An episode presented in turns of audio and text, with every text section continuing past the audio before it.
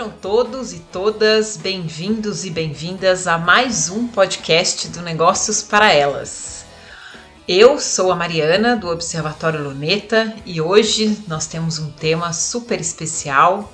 Hoje nós vamos falar com uma pessoa super especial também, que daqui a pouco vai se apresentar. Mas enquanto isso, antes dela se apresentar, aliás, vou passar a palavra para a Júlia.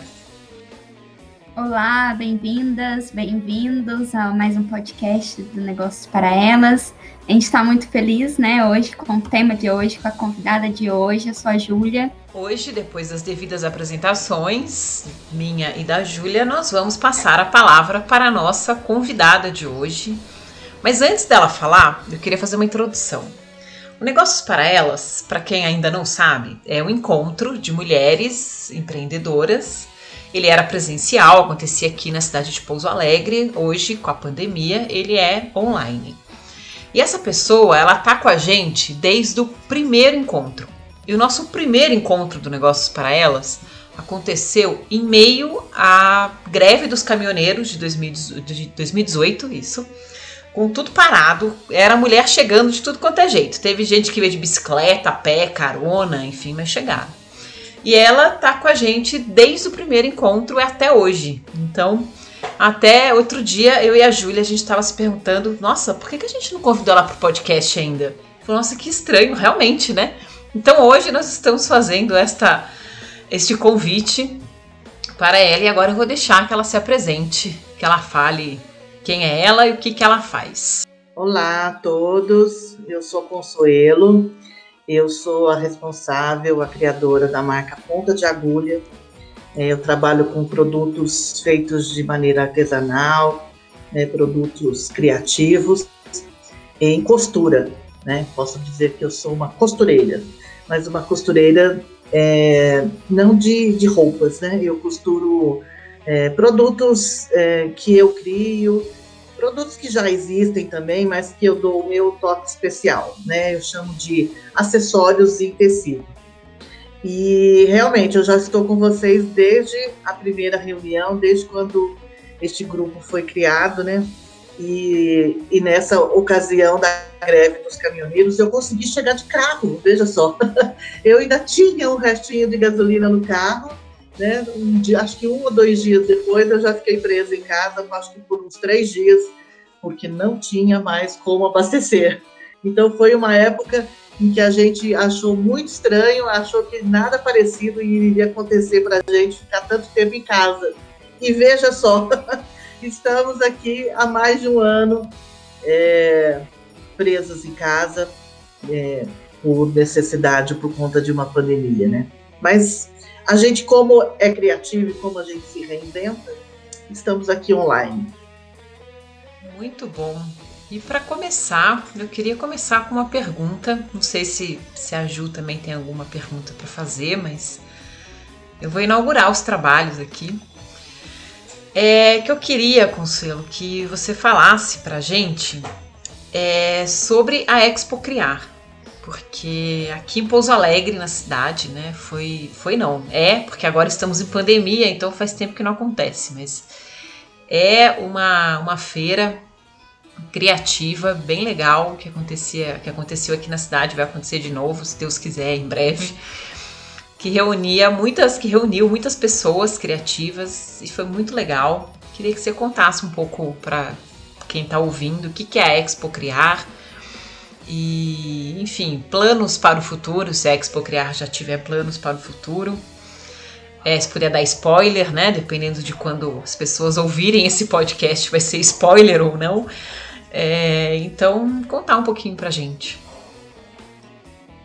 Então, o que, que é a Expo Criar? A Expo Criar, ela é uma feira criativa. Nós lançamos, né, eu e a Valéria Mello, que somos as criadoras da Expo Criar, nós lançamos a, a ideia para poder valorizar o trabalho das pessoas daqui da cidade em primeira mão. Né? Depois a gente ampliou isso para o sul de Minas e para outras cidades também. Hoje é uma feira que é aberta à participação de pessoas de qualquer lugar.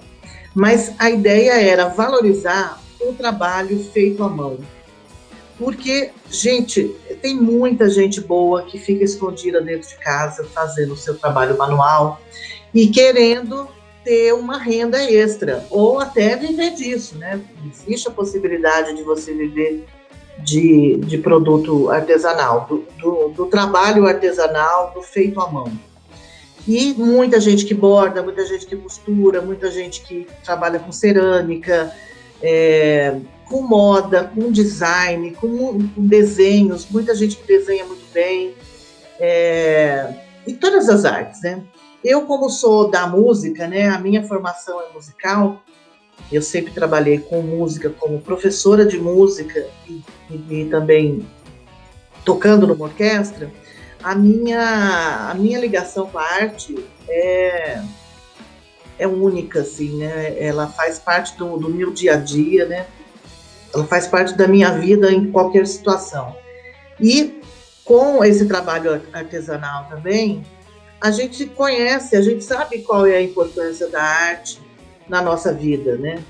E a, a gente percebia que aqui na cidade estava tudo muito escondidinho, Falei, gente, vamos abrir um espaço. Na, na época, a Valéria tinha um espaço muito bom, é, que cabiam várias pessoas. Falei, por que, que a gente não abre isso para expor o trabalho de outras pessoas? E aí, vai pensando, vai pensando, criamos este evento. O evento tem como principal característica a valorização desse trabalho artesanal, desse trabalho artístico. E também a gente costuma trabalhar muito com, é, com assessoria para essas pessoas poderem mostrar melhor, abrirem mais o, o, o trabalho delas para outras pessoas conhecerem e na questão do, do empreendedorismo também, né, das pessoas poderem é, vender o seu, o seu trabalho. Aí, com isso, nós já conseguimos fazer cinco edições da Expo Criar já em Pouso Alegre, é, e um, mais uma participação na, num evento que foi a primeira feira do livro, organizada pelo Instituto Federal do Sul de Minas. E a gente teve a participação também nossa da Expo, uma, uma versão menor, né, um pocket, da Expo Criar dentro deste evento. E foi sucesso em todas as vezes, e nós revelamos muitas marcas, muitas pessoas que estão aí aqui na região trabalhando com isso, muitas delas foram reveladas durante a Expo Criar.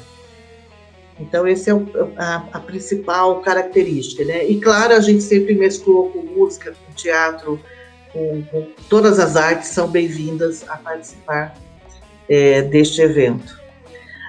O spoiler é, a gente já está realmente começando a pensar é, na próxima edição, não como era antes ainda, porque a Expo Criar é uma grande festa, com música, com comida, é, sempre artesanal também, a parte da, da gastronomia da Expo Criar também, a gente prima por essa questão do artesanal, né? É, são todas marcas autorais, e, e, isso acaba sendo um espaço de convivência, um, um fim de semana, três, quatro dias de, de uma grande festa, né, organizada por nós e com uma, uma recepção muito boa da cidade. A gente tem né, a adesão da, das pessoas, as pessoas gostam muito deste local que a gente criou para fazer este grande evento. Com a situação da pandemia, a gente já pensa numa possibilidade menor, uma coisa mais distanciada, não, acho que numa, numa primeira vez, talvez sem música ao vivo, não, não sabemos ainda como é que vai ser. A gente está vendo a coisa avançar né, na questão da vacinação, é, diminuição de casos, a gente espera que isso melhore um pouco a questão da Covid, para a gente fazer um, um primeiro uma, uma, uma, primeira experiência. Ainda não temos local nem nada, mas já estamos pensando sim. Porque é, é o, o, comércio do produto artesanal ele ficou totalmente ligado ao online, né, à internet. Então a gente precisa voltar isso para o físico também, né? É necessário. É, isso que eu queria comentar com você, com vocês, essa questão do porque a feira criativa que era que é né ainda mas essa juntação de pessoas tanto de, de consumidores quanto de produtores principalmente produtores para exponencializar né, a comunicação e a venda de todos, né, todo mundo junto ali, a comunicação é maior e agrega mais pessoas também para consumir e conhecer novos produtos. Era uma coisa muito, uma experiência muito presencial, né? É, era aquela, era uma alegria, uma festa, é uma celebração mesmo, né? Aqui em Pouso Alegre no caso, a, a Expo Criar, mas que, para quem já foi em outros lugares, muitas feiras aconteciam em espaços abertos, espaços às vezes com natureza, enfim. Tinha é, a feira, as feiras criativas têm uma experiência sensorial, né? E agora, como que acontece com essa questão do online? Eu já vi algumas feiras acontecerem é, nessa dimensão do online, mas ah, para você, Consuelo, como tanto como como artesã, né, empreendedora que produz, né, e tanto quanto também empreendedora de, de feira. O que, que você acha dessa, dessa estrutura do presencial indo para online ou não? No, o online não está servindo, precisa mesmo do presencial para essa experiência? Então, a Expo Criar, ela era um festival de abraços, né? Eu posso dizer, porque não era só um local para compras, né? Nem todo mundo que ia lá consumia, mas é, consumia o evento é, como um todo, porque era um verdadeiro encontro de, de pessoas, né? As pessoas marcavam encontro, ah, vamos né? O que, que, você vai fazer sábado? Ah, a gente podia se encontrar na Expo Criar. Vamos lá, vai ter um almoço, vai ter uma comidinha. Então, isso tudo é. Eu não, não, eu não consigo imaginar neste momento. Eu fui uma, uma eu sou, né, uma pessoa que está ainda bem recolhida. É, tenho a sorte também de não precisar sair para trabalhar. É, eu acabei de me aposentar, mas até semana passada eu estava trabalhando, mas também no formato online. Então eu tive a, a possibilidade de ficar mais tempo em casa, é, de cumprir melhor o isolamento, né, por mim, pela minha família e por todos, né, porque quanto menos gente na rua, melhor para todos. E isso me trouxe assim um receio muito grande de estar nesses lugares com muita gente. É, eu não sei o que, que as pessoas estão pensando, assim, de como isso vai ser daqui para frente. Eu, eu penso isso mais para o final do ano, talvez no início do ano que vem, depois da história da vacina, porque realmente é muito difícil pensar em aglomerar. É, porque vai ser novamente uma festa se a gente montar essa Expo né? A, as pessoas vão, vão querer estar juntas, né? E nesse período, agora voltando para a história do online, né? Como a gente se adaptou. Eu percebi que muitas pessoas se perderam, é, muitas pessoas desanimaram, muitas pessoas diminuíram a sua produção por não saber ainda lidar com o mundo digital. Isso é uma coisa que veio, já existia, né? a gente já trabalhava muito com o digital, mas na pandemia isso, nossa, aumentou exponencialmente. Então, quem conseguiu se adaptar teve mais ganho de que da, da, da, comparado àqueles que, que não conseguiram.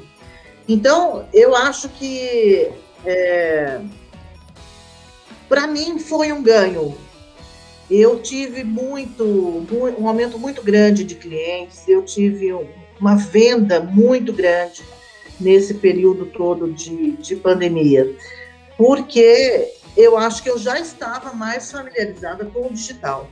Eu já sabia mais como funcionava é, a venda pelo digital, porque a venda não é só você publicar o produto e deixar lá. Você precisa ter essa comunicação, igual a gente tem no, no ao vivo, quando você monta né, o seu stand, fica vendendo, a pessoa vem, você conversa, você explica, você mostra. No, no, digital tem que ser a mesma coisa. A sua presença tem que estar ali o tempo todo. Você tem que estar mostrando o seu produto como se estivesse na mão da, da pessoa que está interessada. Você tem que abrir, você tem que mostrar, você tem que explicar, você tem que pedir. Dá muito mais trabalho, gente. Muito mais trabalho é, o digital do que o presencial. Mas ele dá bastante resultado se você souber o caminho, né? Eu, no meu caso, por exemplo, eu vendo muito no Brasil todo.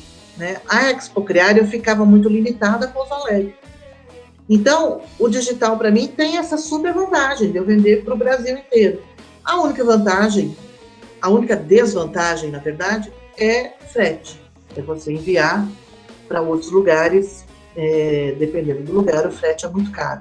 Mas eu acho que as pessoas também aprenderam a lidar com o frete de uma maneira diferente, porque se você sai, você gasta tempo, gasta gasolina, você vê mais coisas, você vai comprar uma coisa, você compra às vezes três, quatro, porque você viu mais, você comprou por impulso, você é, perde tempo de trabalho, perde outras coisas. Já no online, você fala, nossa, eu vou ter que pagar esse frete, mas ao mesmo tempo você tem todo esse ganho. Você não saiu de casa, você não comprou por impulso, você comprou porque você queria, você gastou exatamente aquele valor. É, e como a gente passou a, também a viver é, no mundo do, do, delivery, né? Você pede pizza, você pede bebida, você pede né, um almoço, um jantar no domingo, um sanduíche de última hora. Então a gente acostumou com o delivery, com o pagar por isso, porque é o trabalho da pessoa, a pessoa merece receber por aquele trabalho. Então tem esses dois lados, é saber lidar com isso e saber explicar isso para o cliente. Né? Porque se você é apenas frio, custa tanto, o frete é tanto, a pessoa diz tchau. Se você diz custa tanto e você mostra por que tem aquele valor, o frete é tanto, porque nós estamos nessa distância, mas você tem esse ganho, esse, esse, esse, você com, é, se a pessoa realmente estiver interessada no seu produto, a venda vai ser realizada. É, você falando isso do, do porquê que a pessoa está gastando, né? Do, do porquê que o produto custa tanto, me fez lembrar aqui um pouco sobre a questão da economia criativa, né?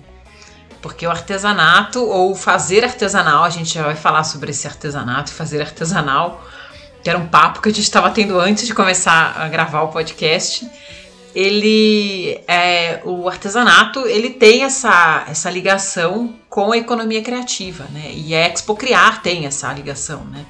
E a tecnologia dentro dos pilares da economia criativa, ela é super importante, tanto no, no fazer, né? Porque fazer artesanal ele envolve uma tecnologia, se ela é digital ou não depende, mas o fazer envolve ali uma tecnologia.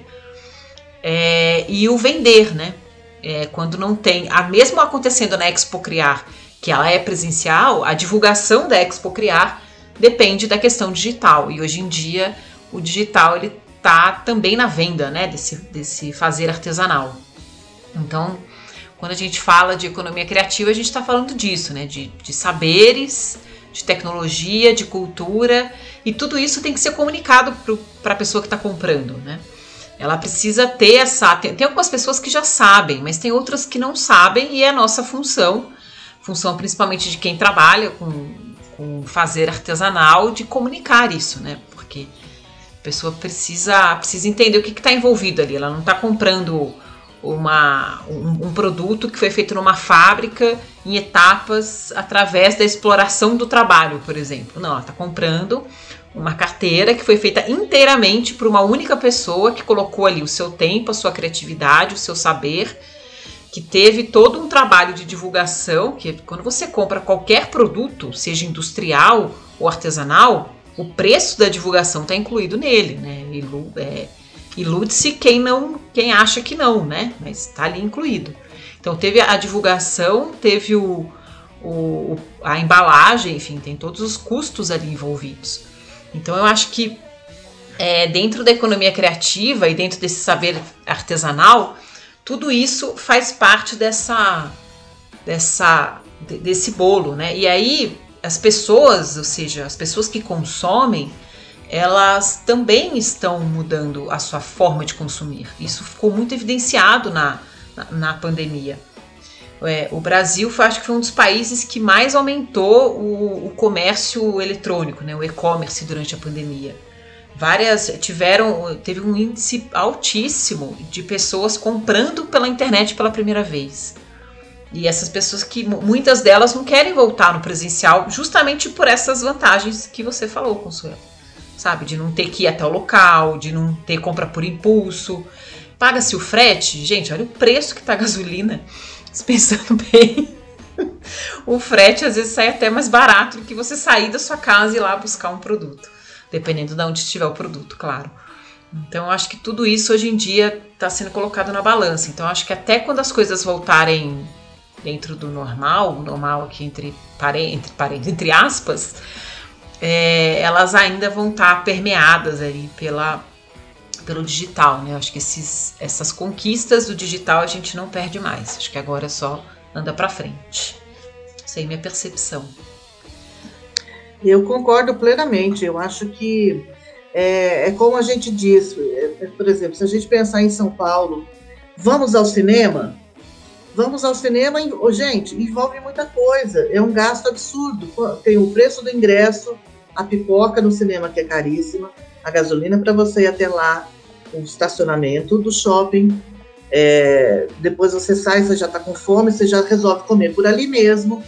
Quer dizer, um cinema que às vezes era vamos assistir tal filme, acaba virando um evento na sua vida que você gasta um absurdo. Né? Então, às vezes, acho que isso também é um, é um motivo porque as pessoas assistem tantos filmes em casa. Às vezes você fala, eu vou ao cinema só para assistir o filme, eu vou gastar demais. Né? Então, é, tudo é, é uma questão assim da gente analisar é, esse lado financeiro também. Né? E, a, e a questão da venda está em conquistar a pessoa. É a mesma coisa, eu sempre costumo dizer, eu às vezes presto assessoria para as pessoas que querem entender a venda online. Eu sempre falo, gente, vender online é igualzinho a vender presencial. Uma loja física é idêntica a uma loja online. Você tem que atender a pessoa da mesma maneira. Então, se a pessoa chega na porta da sua loja para comprar, sua loja de sapato, ela viu aquele sapato, ela chama a vendedora e pede para experimentar o número dela. Se a vendedora não for buscar, não for trazer para ela, ela experimentar, explicar os benefícios, ver que é confortável, mostrar para ela, olha, combina com jeans, combina com vestido, dá para você trabalhar, dá para final de semana, conquistar a pessoa com aquele produto, né? Mesmo que, que custe caro, se a pessoa gostou, ela paga aquele preço. Porque ela fala, realmente, eu tenho uma. Nossa, um jeans fica ótimo, fica perfeito para eu ir trabalhar, é confortável, não é muito alto, não é muito baixo. Ah, vale o valor. Divide no cartão, né? Então eu posso pagar. Então tenho, não, olha, perfeito, vou levar. Ah, pensando bem, vou levar até mais um. Vou levar aquele outro também que eu gostei, que o tom é parecido também, achei perfeito. Ela compra até mais. No online, como é que você faz isso? Eu não estou dando sapato para experimentar. Então eu tenho que estar tá conversando com ela o tempo todo. Então, se ela me chama, suponhamos, no Instagram, ela chama e pergunta: Nossa, qual é a medida dessa bolsa que você está vendendo? Se eu só for responder para ela no outro dia, quando deixar para ver os meus recados, alguma coisa, a pessoa já foi embora, ela comprou do outro. É como se ela tivesse parada na porta da loja física com a vendedora na frente dela, sem atendê-la. Ela não vai comprar. Ela quer atendimento, ela quer ser acolhida, ela quer que você explique, ela conte. Então eu chamo, eu mostro, eu, eu falo da, das especificações, falo, olha, fica ótimo para você usar dessa maneira. Cabe caderno, trouxe você estuda, dá para você levar. Você quer pôr o, o, computador? Também cabe. Ou então, não, ela é menorzinha, ela é ótima só para pôr o celular, o batom ali, o documento, para você fazer uma saidinha rápida, para não carregar muita coisa. Isso tudo se você ensina a pessoa a usar, se você mostra para ela os benefícios, se você conta, olha, ai, mas está um pouco caro, ai, o frete está muito caro, muito caro, mas o frete, geralmente, é, o valor mínimo do frete é até um quilo Se o produto não pesa muito, você fala: olha, você não quer dividir com a sua irmã, com a sua mãe, você não quer aproveitar, você não tem um presentinho de aniversário neste mês, você não quer aproveitar, coloca junto. Aí, ó, o frete já diminui pela metade. Se você pensar, você está fazendo duas compras com um frete só. Ah, você não tem uma amiga? Geralmente é assim, eu vendo muita venda coletiva. Eu tenho uma turma em Belo Horizonte que às vezes uma delas me chama e fala assim: alguém já pediu alguma coisa para você? Porque eu estou querendo fazer um pedido.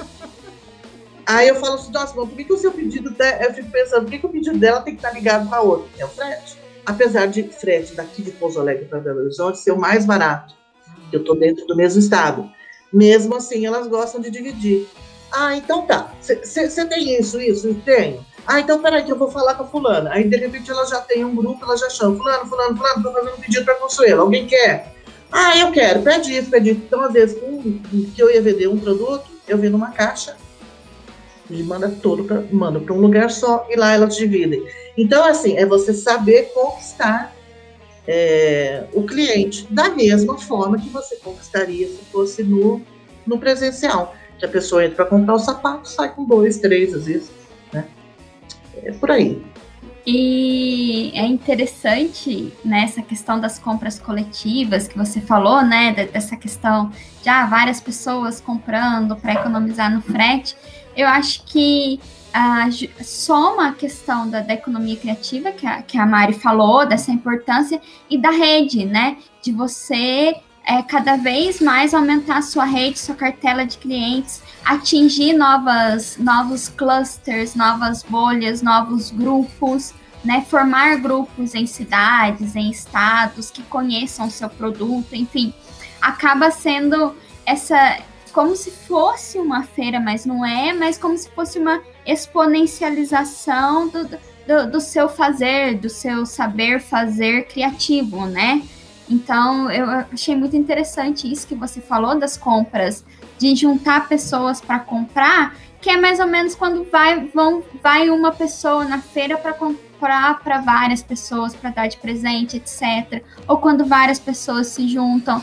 Eu acho que isso que você falou de transformar um ambiente virtual numa no, como se fosse presencial é muito importante, né? Ter essa virada de chave, mas você saber como conduzir as experiências online para que a pessoa se sinta o mais próxima possível, né? Mesmo que distante, mais próxima, que vai poder contar com uma rede, que seja uma rede em, em Belo Horizonte, uma rede em São Paulo, uma rede em outra, em outra cidade, enfim, em outra região, você está exponencializando cada vez mais o seu a sua arte, o seu negócio, enfim. É como é, loja, né? Nós moramos numa, numa cidade, né? Não é tão pequena, mas também não é tão grande assim. E dá para a gente conhecer as pessoas. Quando a gente entra em várias lojas, você costuma comprar, você fala, ah, gente, eu gosto de sapato daquela loja. Gente, jeans, eu só compro naquela ali. Ah, tal coisa eu, eu gosto de comprar naquela. A gente vai fazendo amizades com as pessoas. Quando a gente chega, ah, você já é bem acolhida, porque você já sabe até o nome da, da dona da loja, das vendedoras.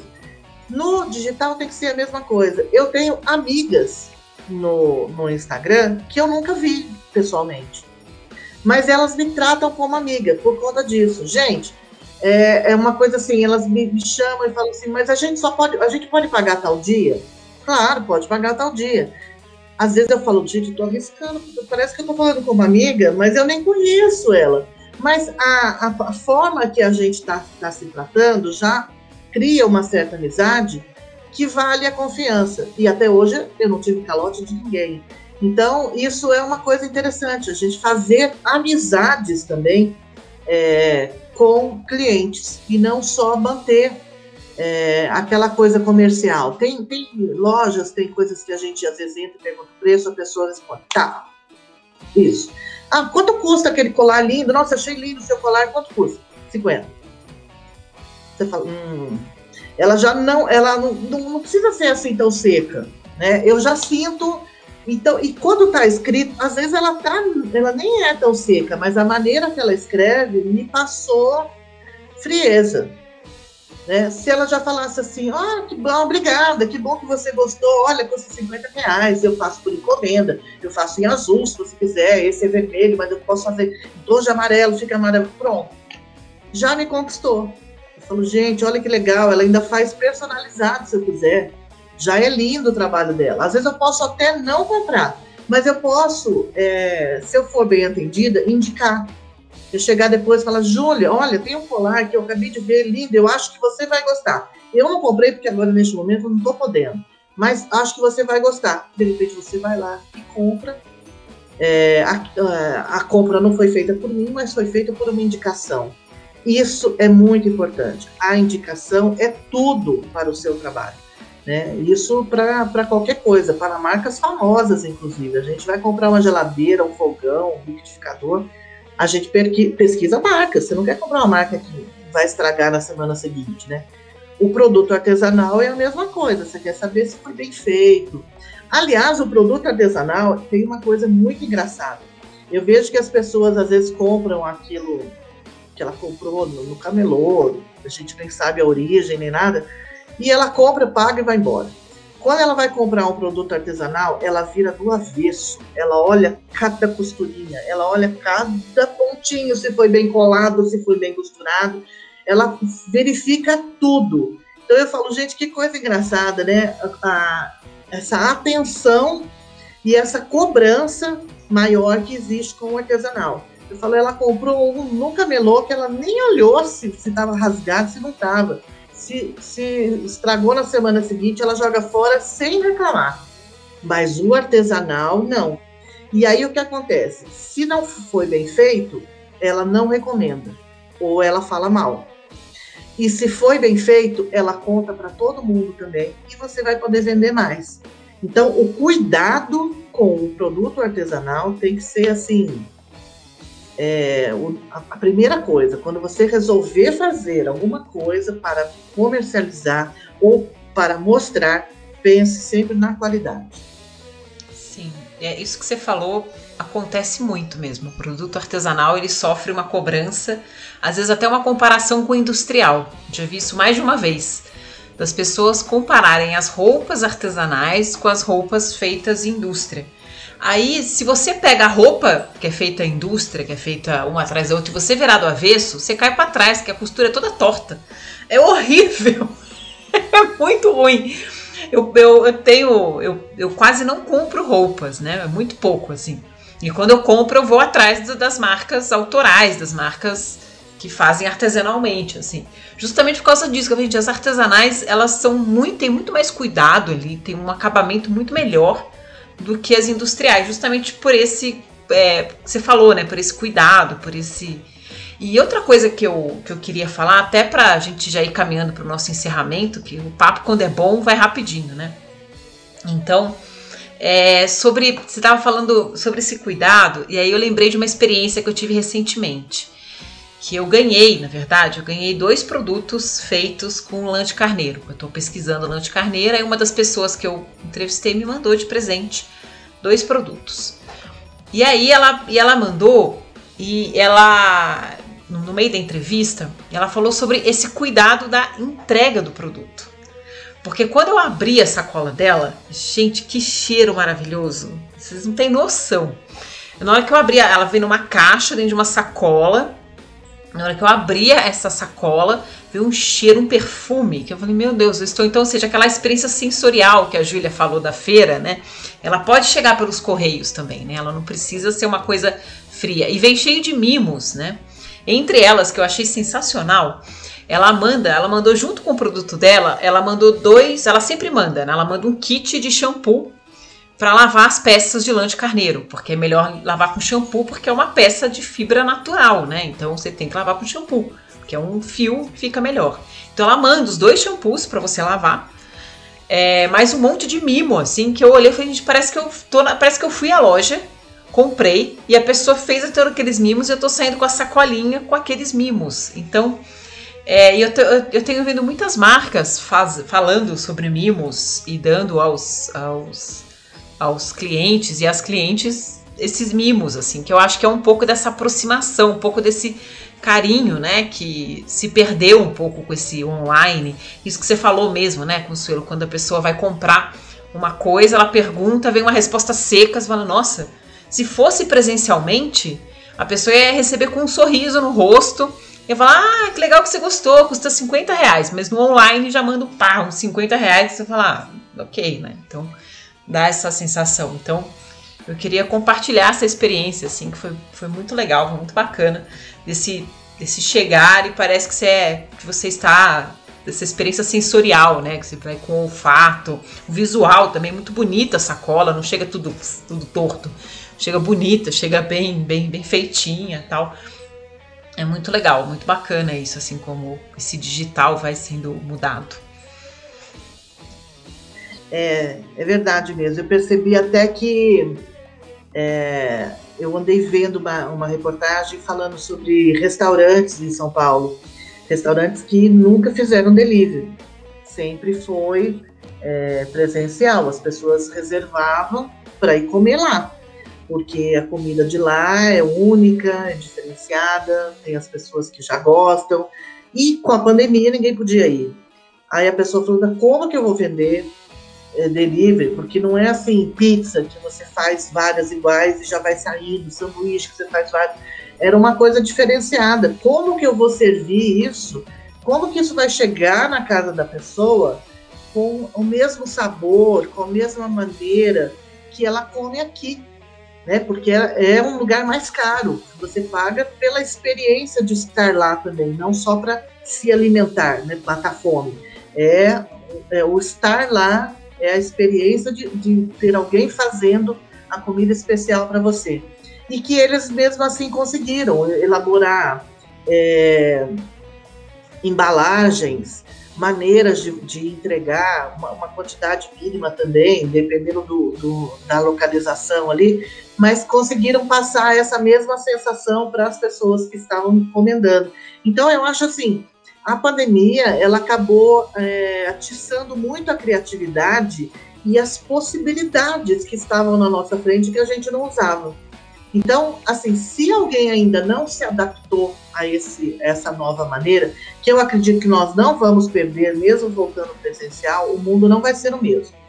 E o digital, para quem é, conseguiu já se adaptar e, e achou e foi, uma, foi vantajoso, é, isso vai continuar, né?